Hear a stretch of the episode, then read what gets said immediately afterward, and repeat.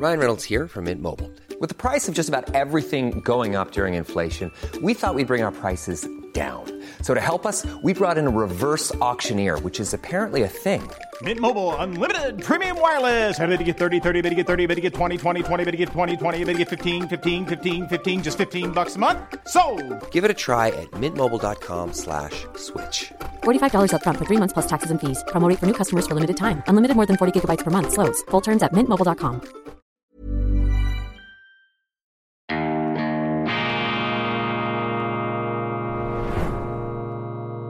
Diese Ausgabe von Weltwoche Daily wird Ihnen präsentiert von Kibun, dem Schweizer Pionier für gesundes Gehen und Stehen. Grüezi miteinander, ganz herzlich willkommen und einen wunderschönen guten Morgen, liebe Freunde, meine sehr verehrten Damen und Herren aus nah und fern. Ich begrüße Sie zur internationalen, zur früh globalisierten, zur grenzübergreifenden, zur grenzenlosen und manchmal nicht mehr enden wollenden internationalen Ausgabe von Weltwoche Daily, die andere Sicht, unabhängig, kritisch, gut gelaunt am Freitag, dem 10. März 2023. Seien Sie versichert, ich verspreche Ihnen, Ihnen das. Ich versuche mich kürzer zu fassen. Neu verliert sich ja der Moderator auch in seinen eigenen Gesangsdilettantismen. Vielleicht ein spätes Echo meiner äh, väterlichen Prägung, denn mein Vater war in jungen Jahren der Dirigent des Klotener Kirchenchors, des Kirchenchors und selber ein äh, begeisterter Hobbysänger. Ich habe mich in der Jugend eher mit dem Schlagzeugspiel ähm, versucht, sehr ambitioniert eher ambitioniert als talentiert, aber äh, egal, ich habe da versucht, mich in den Rhythmen und Synkopen nicht zu verlieren. Und diese Praxis, dieses Training, das hilft mir auch heute, das Gleichgewicht nicht zu verlieren, wenn ich da durch die Geröllhalden und Abgründe und Klippen der Nachrichten jongliere und manövriere. Schön sind Sie dabei. Wir richten ein besonders herzhaftes Grüezi natürlich an unsere äh, Freunde in Deutschland und in Österreich. Bleiben Sie dran, auch die Österreicher. Äh, ich äh, bemühe mich ja auch da immer wieder einen Seitenblick zu werfen. Sie haben ja jetzt epische Duelle in der sozialdemokratischen Partei. Fast schon wieder bewundernswert, wie die Vorsitzende nach Serienniederlagen sich an ihren Posten klammert. Das ist eben das nicht vorhandene Verantwortungsbewusstsein der Politiker. Die merken eben nicht, wenn sie ihr eigenes Verfalldatum überschritten haben. Deshalb braucht es den Wähler, der sie immer wieder daran erinnert. Der größte Lump im ganzen Land, der himmeltraurigste Lump im ganzen Land ist und bleibt der Denunziant. Die Stadt Regensburg, eine der schönsten Städte Deutschlands, mediterranes Flair, wunderschön, mittelalterliche Bausubstanz, ein altes Kloster, ein Schloss, Fürstin Gloria von Turn und Taxis, die da als Powerfrau dieses Schloss ähm, wieder auf Vordermann gebracht hat in einer ganz schwierigen, auch äh, unternehmerischen Ausgangslage. Eine unkonventionelle, großartige Persönlichkeit, die ich sehr, sehr gerne habe, die ich wirklich äh, mag und ich finde das toll, dass es solche äh, Persönlichkeiten gibt, die immer wieder den Mut haben, auch anzuecken und da nicht einfach immer in der Herde mitzublöken, aber natürlich diese Persönlichkeiten haben es schwer, denn es gibt natürlich dann wieder die Herde, es gibt diesen bleiernen Herdentrieb und Herdenzwang und die Heckenschützen und die Neiderfüllten und die Freudlosen, die dann auf solche Glorias losgehen. Und in der wunderschönen Stadt Regenburg, Regensburg gibt es die solidarische Stadt Regensburg. Wenn ich das Wort Solidarität höre, äh, dann geht bei mir sowieso gleich mal das Sackmesser auf. Nicht, weil ich gegen Solidarität wäre, ich bin sehr für Solidarität, aber dort, wo Solidarität draufsteht, ist oft nicht Solidarität drin, sondern Hochmut, moralische Arroganz, Ausgrenzung und Denunziantentum. Und diese ähm, Gruppierung da, Solidarische Stadt Regensburg, die hat nun, ähm, wie mir eine Renate meldet, einen Boykottaufruf an alle Künstlerinnen und Künstler des Schlossfestes der Fürstin Gloria verschickt. Ja, das ist die Solidarität hier, dieser solidarischen Stadt Regensburg. Man boykottiert eine unbequeme Persönlichkeit.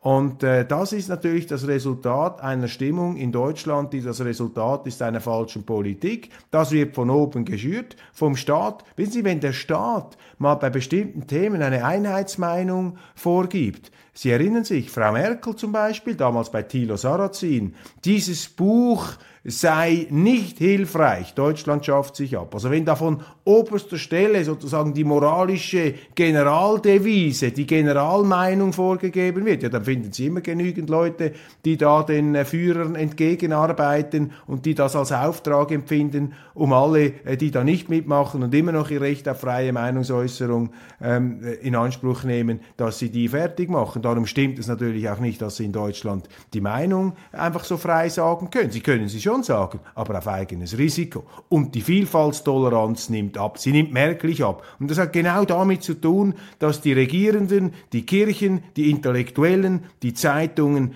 an diesem Käseglockenklima mitarbeiten. Warum machen sie das? Ganz einfacher Grund, weil sie einen Stress haben wegen der AfD, weil die AfD zu erfolgreich ist, eine Partei, die diesen ganzen faulen Zauber, diesen faulen Konsens hinterfragt, die hier Dinge nach vorne bringt, die man verdrängt hat, die auch äh, für Leute spricht, die nicht einverstanden sind mit dieser Politik, die werden aufs Schlimmste verleumdet, die werden in einer groben, fahrlässigen Verharmlosung der real existiert habenden Nationalsozialisten als Nazis abgetischt. Das ist der Stress. Und weil eben alle unter einer Decke stecken, weil die Journalisten und die Politiker einen medial gouvernementalen Komplex bilden. In Deutschland wird hier eine Einheitsmeinung von oben durchgepeitscht und wehe all denen, die dagegen sind, wehe einer Gloria äh, von Turn und Taxis, wehe einem Uwe Tellkamp. Man versucht dann wirklich mit zum Teil inquisitorischen, fürchterlichen, völlig unsolidarischen, unanständigen Methoden hier diese Leute zum Schweigen zu bringen.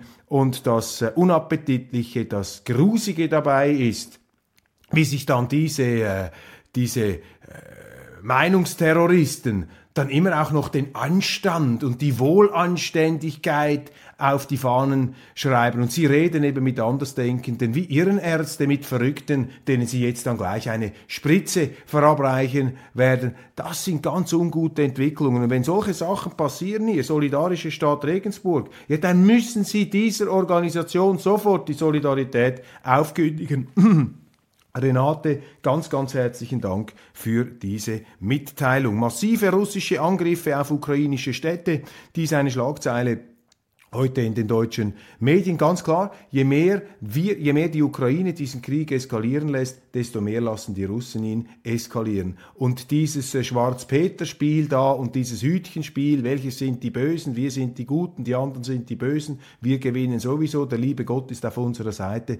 Ähm, diese Gesinnungspolitik wird dazu führen, dass einfach die Ukraine äh, zu einem Trümmerhaufen ähm, da ähm, äh, aufgeschichtet und aufgetürmt wird, unendliches Leid. Und lassen Sie mich das hier einfach nochmal ganz deutlich sagen. Für mich ist ganz klar, dieser Krieg ist provoziert worden durch die Amerikaner, durch die jahrelange Missachtung russischer Sicherheitsinteressen. Völlig verrückt anzunehmen, dass die Russen es glauben. Sie haben immer gesagt, äh, akzeptieren, die Russen haben immer gesagt, wir akzeptieren es nicht, dass die Amerikaner mit der NATO äh, in das frühere russische Gebiet der Ukraine äh, hineingehen, dass sie dort ähm, Atomraketenstationen aufstellen können oder in Georgien. Ich meine, sie machen es. Sie machen es jetzt auch in Georgien, nicht? Sie verdoppeln eigentlich, sie, sie doppeln noch nach, sie legen nach, sie äh, versuchen diese Politik der Verabsolutierung der eigenen Ansprüche gegenüber Russland noch mehr durchzuziehen. Das ist auch ein Verstoß gegen unsere zivilisierten Umgangsformen. Die eigene Freiheit endet dort, wo die Freiheit des anderen bedroht wird und die Freiheit des anderen wird bedroht, wenn sie Atomraketen in seinem Vorgarten stellen. So einfach ist das. Und da muss man nicht lange herübergeheimnissen und dieses ganze moralische Empörungsgetöse und dieses Weltgejammer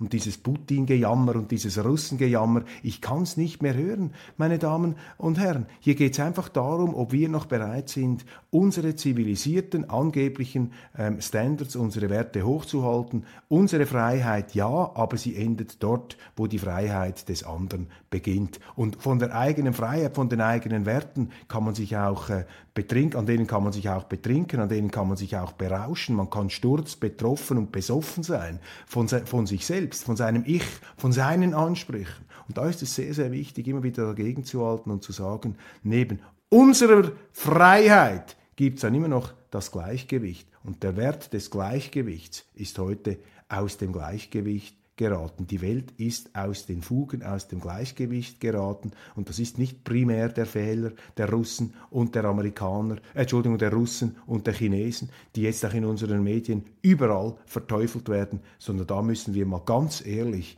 in den äh, Neonlichtspiegel schauen und selber unseren Anteil an dieser ganzen ähm, an diesem ganzen Durcheinandertal, das hier, an diesem blutigen Durcheinandertal, das wir da anrichten, unseren Anteil hier sehr, sehr selbstkritisch und ehrlich zur Kenntnis zu nehmen. Das bekommen Sie nicht in den Medien vorgesetzt, ganz im Gegenteil. Da wird jetzt auch äh, die Destabilisierung Georgiens wird hochgejubelt hier durch die Zivilgesellschaft, durch die NGOs. Ich möchte einmal wissen, wie viele CIA-Gelder in diesen NGOs überall drinstecken. Das sind jetzt nicht wilde Verschwörungstheorien aus dem wilden Osten, sondern das sind Aussagen, die ich ähm, eins zu eins bekommen habe von deutschen Professoren, die zum Teil in Russland, äh, in diesen Ländern gelehrt haben und die aus eigener Anschauung gesehen haben, wie der Westen über NGOs Einfluss nimmt, destabilisierend wirkt, als Agent Provocateur wirkt und das ist der ganz, das ist Ausdruck dieser ähm Hi, I'm Daniel, Founder of Pretty Litter. Cats and cat owners deserve better than any old-fashioned litter. That's why I teamed up with scientists and veterinarians to create Pretty Litter. Its innovative crystal formula has superior odor control and weighs up to 80% less than clay litter. Pretty Litter even monitors health by changing colors to help detect early signs of potential illness. It's the world's smartest kitty litter. Go to prettylitter.com and use code ACAST for 20% off your first order and a free cat toy. Terms and conditions apply. See site for details. Hey, it's Ryan Reynolds, and I'm here with Keith, co star of my upcoming film, If, only in theaters, May 17th. Do you want to tell people the big news? All right, I'll do it. Sign up now and you'll get unlimited for $15 a month in six months of Paramount Plus Essential Plan on us. Mintmobile.com slash switch. Upfront payment of $45 equivalent to $15 per month. Unlimited over 40 gigabytes per month. Face lower speeds. Videos at 480p. Active Mint customers by 531.24 get six months of Paramount Plus Essential Plan. Auto renews after six months. Offer ends May 31st, 2024. Separate Paramount Plus registration required. Terms and conditions apply if rated PG.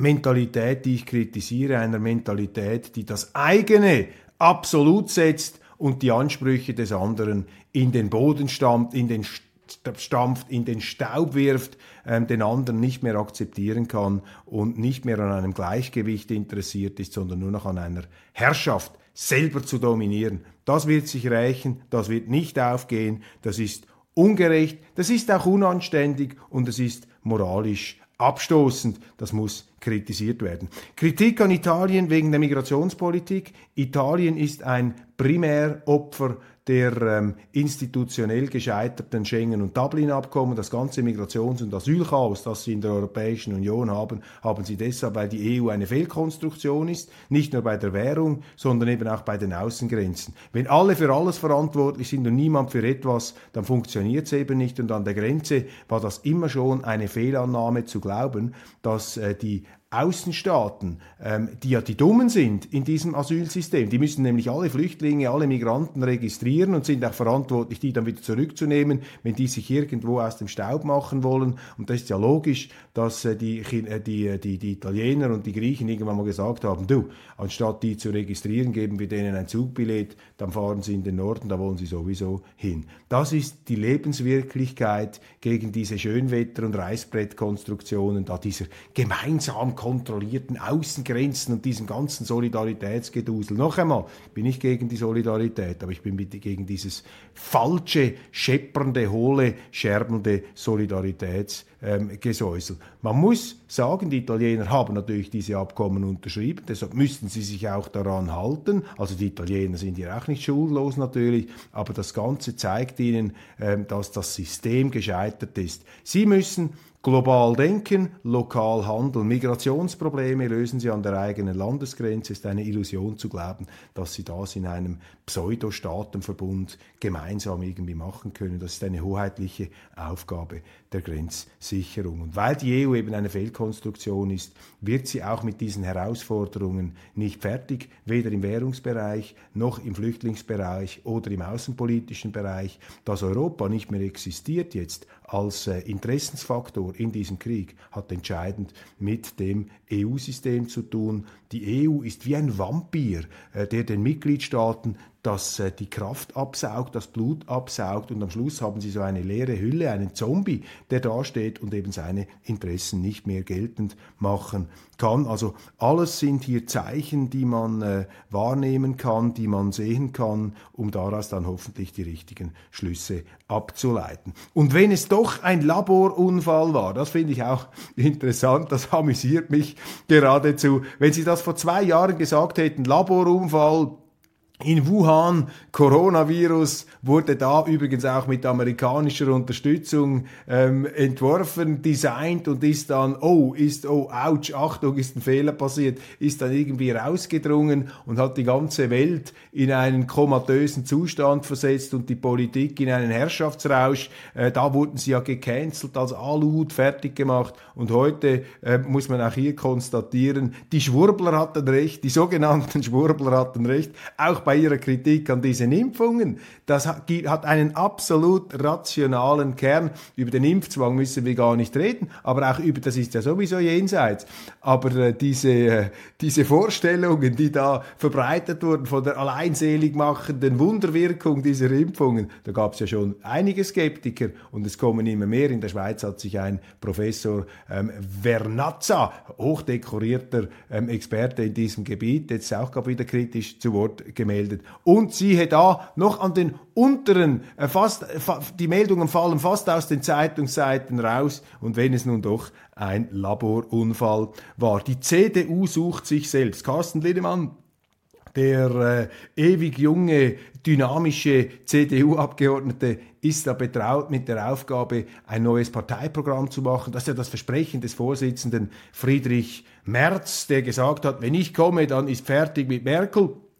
Wir kehren wieder zurück zu unseren konservativen Wurzeln, wobei die CDU, das muss man sagen, immer mehr war als eine äh, konservative Partei, eine äh, Partei, die letztlich sich gar nie als Partei definiert hat. Der Konrad Adenauer hat ja die CDU als eine Art umfassendes Gebilde als Sammlungsbewegung ähm, definiert nach dem Zweiten Weltkrieg hier als neues Zentrum, äh, das einen äh, schwer havariert, havarierten Staat nach einer Doppelkatastrophe zweier Weltkriege wieder irgendwie zusammenfügen musste. Und jetzt muss natürlich die CDU irgendwann zur Partei werden. Das heißt, sie muss Partei ergreifen für etwas und du kannst nicht gleichzeitig für alles und auch fürs Gegenteil Partei ergreifen. Jetzt versuchen sie da ähm, hier also ein Profil wieder zu gewinnen. Und sie tun das, äh, wie ich der FAZ entnehme, der Zeitung, sie tun das, indem sie jetzt eine Art Mitgliederbefragung machen, eine Meinungsumfrage. Was ist für euch wichtig? Wie seht ihr das? Und da will man über Arbeitsgruppen dezentral das irgendwie zusammensammeln und am Schluss macht man das. Nun, ich ähm, bin sehr gespannt, wie sich das Ganze entwickelt. Nach meiner Erfahrung, und ich habe auch parteipolitische Erfahrung in der Schweiz, in der äh, SVP, das ist die erfolgreichste Partei der Schweiz, äh, liberal-konservatives, bürgerliches Profil. Und wenn ich da schaue, wie die SVP, die ein sehr klares Programm hat, wie die vorgegangen ist, die ist eben ganz anders vorgegangen.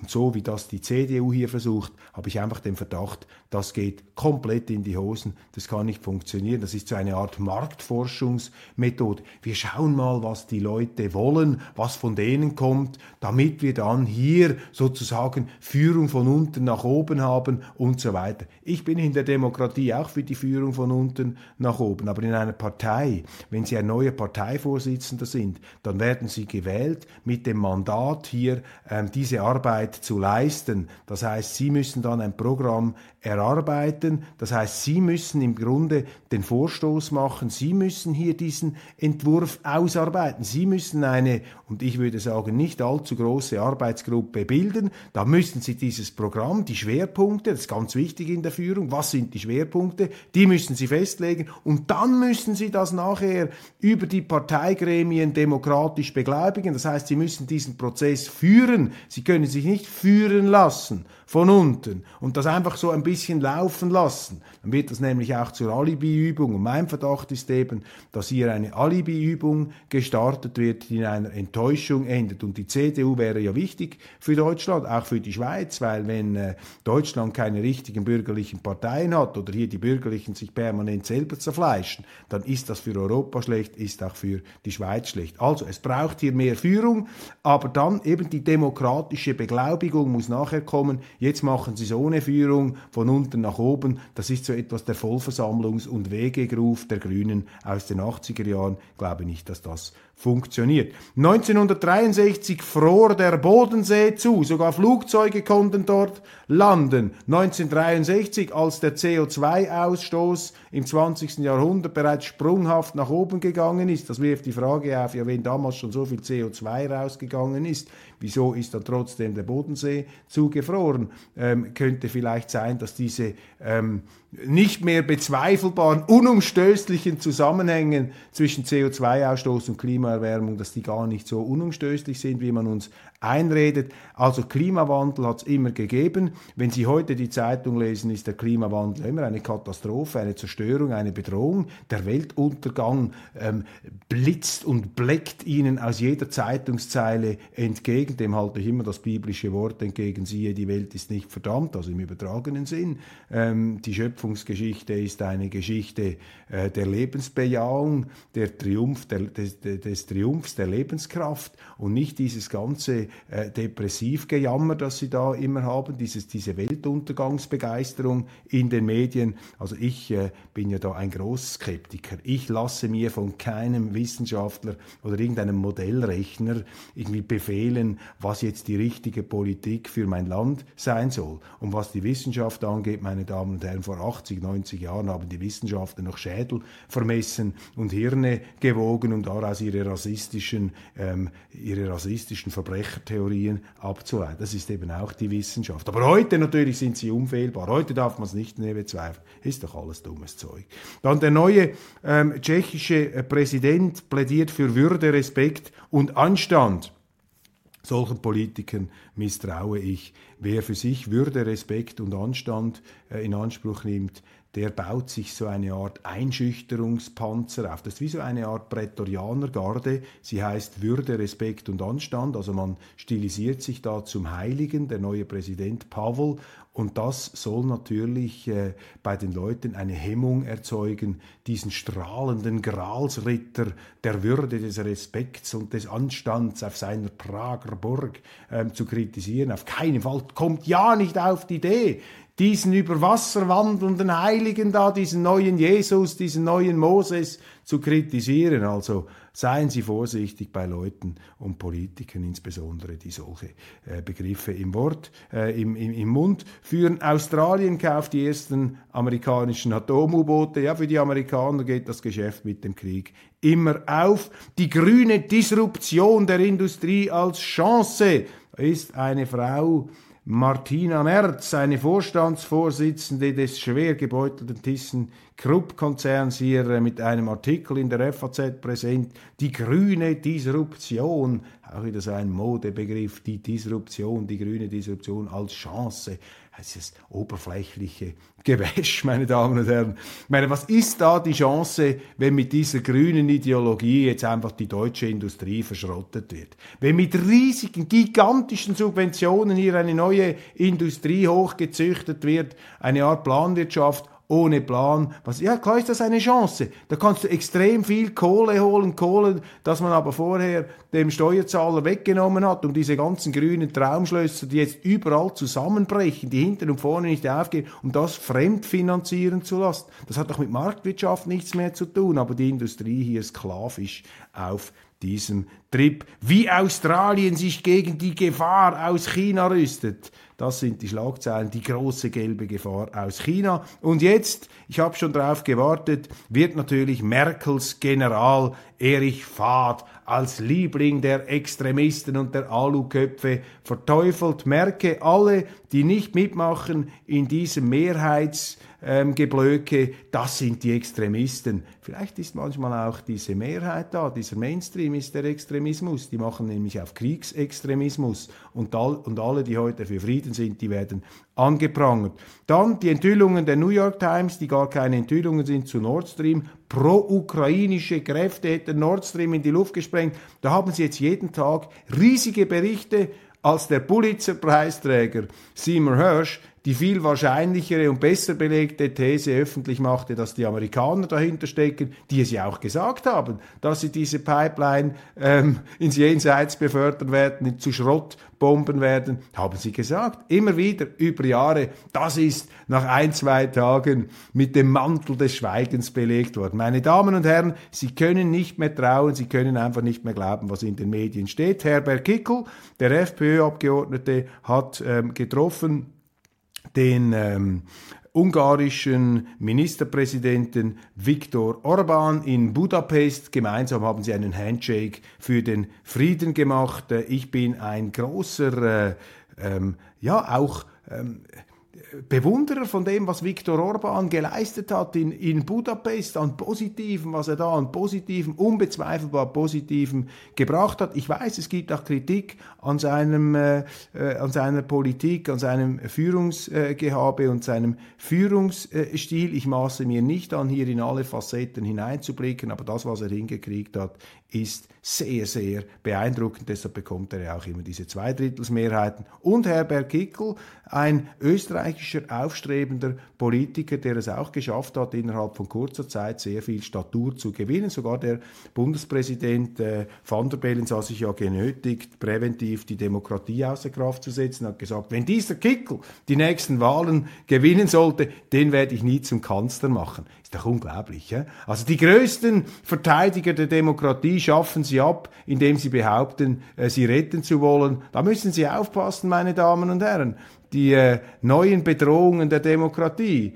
kommen nicht mehr ehrlich daher und sagen, wir sind gegen die Demokratie. Heute sind die angeblichen Verteidiger der Demokratie oft ihre größten Feinde. Das war's von Weltwoche Daily International. Ich wünsche Ihnen ein wunderschönes Wochenende. Verpassen Sie nicht die Meilensteine der Schweizer Geschichte morgen auf unserer Website. Abonnieren Sie diesen YouTube-Kanal und spätestens am Montag sehen wir uns wieder unabhängig, kritisch, gut gelaunt.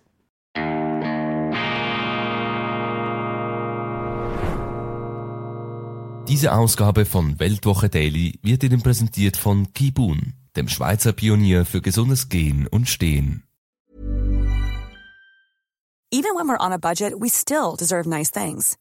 Quince is a place to scoop up stunning high-end goods for 50 to 80% less than similar brands. They have buttery soft cashmere sweaters starting at $50, luxurious Italian leather bags, and so much more. Plus, Quince only works with factories that use safe, ethical, and responsible manufacturing. Get the high-end goods you'll love without the high price tag with Quince. Go to quince.com/style for free shipping and 365-day returns.